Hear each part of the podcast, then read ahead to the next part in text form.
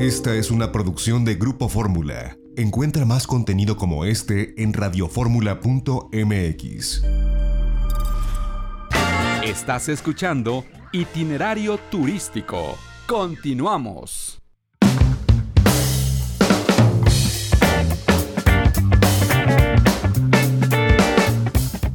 Ya estamos de regreso en itinerario turístico en este sábado 19 de diciembre en vísperas de Navidad. Yo le agradezco que se pase de este lado del micrófono a nuestra productora Lorena Bracho González. Lorena, ¿cómo estás? Buen sábado, bienvenida. Buen sábado, José Antonio. Muy buenas tardes a todo el auditorio. Oye, ¿qué te pareció el recorrido que dimos sábado y domingo? En estos dos pueblos. Más adelante tendremos algunas entrevistas que hicimos, pero quiero saber tu experiencia, porque igual que yo fue la primera vez que, visitamos estos lugares, pero bueno, tú los puedes contrastar con, con, Venezuela, por ejemplo, con otros lugares. ¿Qué te pareció esta otra cara de Yucatán? Pues me sorprendió gratamente, eh, fue una experiencia inolvidable realmente. La visita a Sasil me pareció como... A Cisal. A Cisal, perdón. La visita a. Ya le estás cambiando el nombre. ya le cambié el nombre este, fue extraordinaria. Sí, de, de, o sea, de, así como en ciertos momentos me recordó a Venezuela, en algunos momentos, por, por lo virgen que está el, el, pueblo, el destino.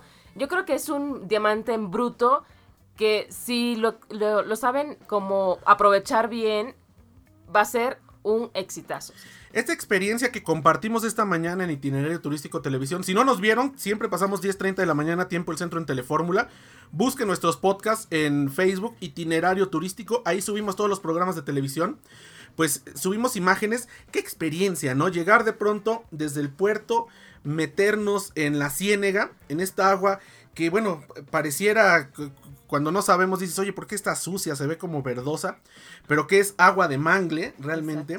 Ver ahí lagartos, que, son, digo, inofensivos mientras no te metas con ellos.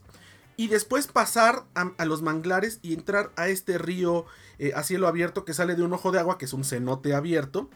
Eh, transparente, agua cristalina con una temperatura eh, pues más que extraordinaria y poder ver debajo del río pues una gran cantidad de fauna, ¿no? De peces, de plantas, algo que, y, subiendo ves los manglares, algo que a lo mejor pensaríamos solamente en películas, o en algún lugar muy alejado donde no se puede entrar, porque realmente no hay, este, digamos, como una, una barda, un camino, se llega por lanchitas, son lanchitas específicas para no dañar el ecosistema, y llegando al ojo de agua, pues tampoco hay más que troncos, ¿no? Para aventarse, es súper virgen. Exacto, pues sí, como bien lo describes, Toño, es una experiencia súper extraordinaria. Eh, desde que salimos del, muellecito, en el, en, el, barco, en la panga, este, pues vas primero viendo los cocodrilos, que es algo, no manches, o sea, es increíble porque están a la orilla, no se meten con nadie, obviamente, porque tú, eh, o sea, los pescadores han encontrado un equilibrio para saber convivir con estas especies. No se sienten amenazados. Exacto, no se sienten amenazados. Y no comen humanos, además. Exacto. A, no, no, no comen. O sea, si vas y lo molestas. Si lo, exacto, si molestas a cualquier persona, si yo voy y te molesto a ti, seguro me vas a soltar un cachetadón o, no. Entonces, es lo mismo con los cocodrilos. Si uno va e interfiere en su hábitat natural, pues obviamente se defienden. Pero hay una, como dices, una relación que puede uno pasar ahí un ladito y verlos. Y es sorprendente el respeto que, le tienen como a la especie y como el, como te digo, el equilibrio que que han logrado tener estos, todos los ah, habitantes de, de, este pueblo con las especies que, hay, que ahí están, ¿no? Y el respeto que le tienen, porque aparte están haciendo todo lo posible por invadir lo menos posible, por destruir lo menos posible las este o sea este este hábitat este ecosistema este sabes qué me llamó mucho la atención que pudimos ver ahora sí que ver y palpar la fuerza de la naturaleza sin haber estado en estos últimos dos huracanes ¿por qué? Porque nos explicó Enrique, nuestro guía, que la entrada del mar del Golfo de México a la Ciénaga era por un lugar y como pasó por ahí el huracán, se movió la, la puerta, digamos que la entrada dejó de ser por ahí, se hizo un banco de arena y ahora la entrada es más adelante, pero muchos metros. Y nos explicaba, y así podemos dimensionar sin haber estado ahí, pues la potencia y la fuerza de la naturaleza, en este caso de un huracán, y que además, bueno, si cambió el lugar de entrada de la ciénaga, pero todos estos seres vivos plantas y animales están diseñados para poder resistir este tipo de fenómenos naturales. Como no han quitado el manglar, no se fue la playa de la arena, no se fue la arena de la playa, los manglares, digo, algunos rojos nos explicaron que por el agua dulce se, llegan a, morir, pero el, resto de los manglares están en pie con todos los vientos que pueden ser de más de 200 kilómetros por hora, porque para eso están diseñados y por eso en lugares donde han devastado el manglar, pues ocurren estas inundaciones y esas tragedias. Ahí no tuvieron más que sí una, una pequeña inundación, pero la ciénega ya estaba otra vez eh, lista para visitarse. Lista para visitarse, exacto. Y este, en el recorrido pues vemos, ah, puedes hacerlo en kayak, o puedes hacerlo en. Igual como estos. Como con un remero de Xochimilco que te va empujando. Exactamente. Nosotros lo hicimos con el remero, que este Jorge, Jorge Mech, eh, un extraordinario guía, que nos llevó hasta la ciénega. Y nos hablaban, o sea, ¿sabes qué? También me gustó lo bonito que hablaban del lugar, porque nos contaba eh, Enrique, Kike Mesh, que cuando vayan, por favor, búsquenlo, es un excelente señor en lo que hace. Este, nos contaba cómo le contaban a él sus abuelos del lugar. Entonces le tienen como mucho respeto al lugar, es algo como casi sagrado para ellos. Entonces cuando van, cuando vamos en el recorrido te van explicando este cómo le contaban a ellos que sus, abuelos y sus abuelas y su tatarabuelo le decían que pues eran aguas mágicas, que este, te rejuvenecían, que te curaban si tenías algún mal. Y que hay que tener mucho respeto, para, exacto, para entrar y cuidarlo. Y así y así, con esas palabras, este, como te lo van explicando, pues tú también ya te pones en el mood de tengo que respetar esto, tengo que aprovechar esta oportunidad, porque aparte en serio es, es una experiencia que solamente podrías imaginarte vivir en una no sé, en una película, en una... Y bueno, después fuimos ahí al puerto de Cisal, que ya lo están renovando, un atardecer espectacular que nos tocó precioso. Y bueno, eh, comimos delicioso, todo muy bien. Y al día siguiente nos fuimos ya dentro de la península de Yucatán, literalmente casi en el centro, todavía por supuesto parte del estado de Yucatán, al pueblo de Maní. Eh, yo conocí a Maní pues solamente por la connotación histórica, porque ahí Fray Diego de, Fray Diego de Landa, en el llamado auto de fe, quemó los códices mayas eh, allá en el siglo XVI, eh, un, acto terrible de los conquistadores y ahí está, digo, se, conmemora y se tiene ahí eh, en la idiosincrasia para no olvidar, digo, no se trata de tener una guerra eterna, pero sí de no olvidar la historia y eso es parte de la trágica historia de los mayas. Llegamos, tienen un convento espectacular con una capilla de indios muy grande.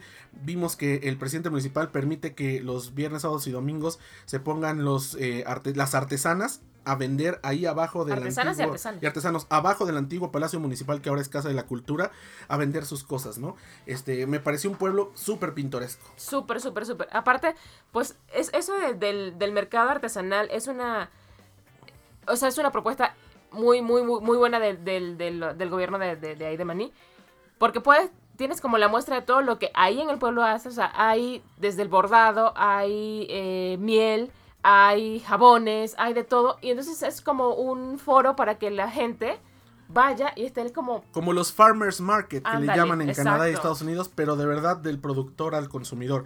Y después, bueno, fuimos a conocer más de esta abeja melipona esta abeja endémica de la península de Yucatán, la abeja maya como le conocen, que no tiene aguijón, que no es peligrosa cuando uno se acerca al panal y que bueno, está en riesgo desde hace muchos años, desde hace muchos siglos, por la llegada de abejas europeas y africanas. Produce una miel con alto valor eh, nutricional, que bueno, el litro cuesta alrededor de 1200 pesos. Y fuimos con productores. Fuimos con, las, con las productoras locales, una cooperativa de mujeres, y después con un padre que tiene también ahí unos meliponarios. Y bueno, es una experiencia muy linda ver cómo la gente cuida y respeta esto a la forma ancestral de los mayas. Pues yo no sé tú, yo, yo, yo creo que me faltó mucho tiempo en Maní.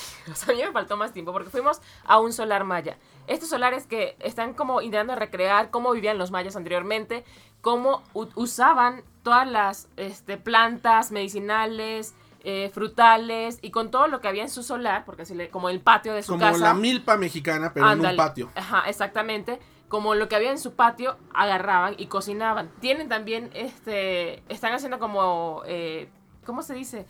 Pruebas con cerditos para hacer gas, para cocinar. O sea, está... Sí, algo muy sustentable. Y cerramos comiendo con Doña Clotilde, una cocinera tradicional que la apoya a Fomento Cultural Banamex. Le ha financiado poner en su casa una suerte de restaurante de una sola mesa. Así que no nada más Patrick Cross en Campeche tiene un restaurante de una sola mesa que es eh, pues para un segmento muy elevado. Esto es con precios realmente accesibles y populares.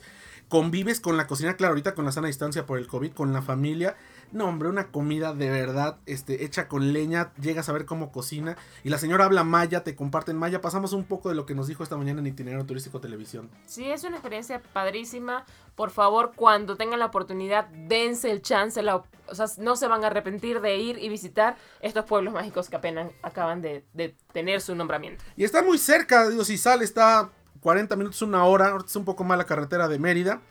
Maní está cosa de dos horas, hora y media, dos horas. Así que, y vale mucho la pena descubrir otros pueblos que a pesar que no son mágicos, tanto del lado de Yucatán como de Campeche y de Quintana Roo, que tienen toda esta herencia maya. Yo me muero de verdad por ir, espero que el año que entra lo concretemos, por ir a Felipe Carrillo Puerto, este Sí. que fue la capital de los mayas durante la guerra de castas, ya en el lado de Quintana Roo, y Xcalac, que es el último puerto mexicano antes de la frontera con Belice, en el arrecife de coral. Hay un mundo por descubrir en el Caribe mexicano, en la península de Yucatán, así que pues impresionante. Pues muchas gracias Lorena por haber compartido tu experiencia y la verdad es que la pasamos muy bien en Yucatán. No, comimos delicioso. Así los 5 kilos de más están, pero más que agradecidos.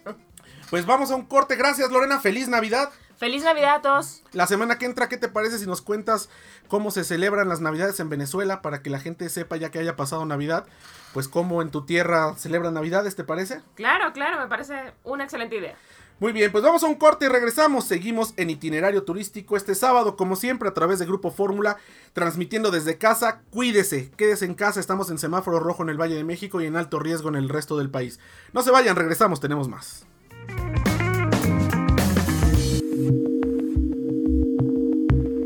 XEDF FM 104.1 MHz, donde tu opinión abre una conversación, transmitiendo con 120.000 watts de potencia desde la Torre Latinoamericana Piso 38 en la Ciudad de México. www.grupoformula.com.mx.